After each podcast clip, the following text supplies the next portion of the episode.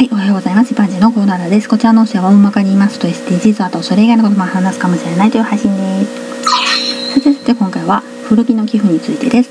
発展途上国は服が足りていないだろうということで海外支援として寄付された古着っていうのは最終的に行き着く先というかほとんどがアフリカに渡るそうです。寄付する私たちからするときっと現地の人たちが古着を着てくれているだろうっていうようなイメージですよね。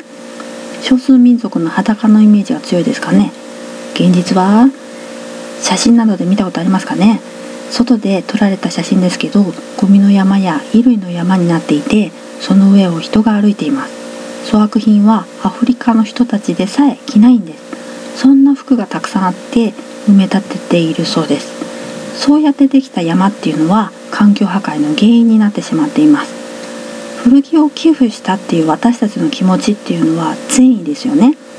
善意のつもりだったのに別の問題環境破壊を引き起こしていたっていう。まさかですよね。寄付した先のことは私たちにはなかなか分かりづらいけれど寄付して終わりではなくてその先のことを知ることや考えることも大事なんだよね。こうしたいろいろな問題が絡み合っているのが SDGs なんだよね。現状を知ってでは自分は次はどうしていこうか？と考えて行動する。それでいいと思います。ではでは今回この辺で次回もお楽しみに。また聞いてくださいね。ではまた。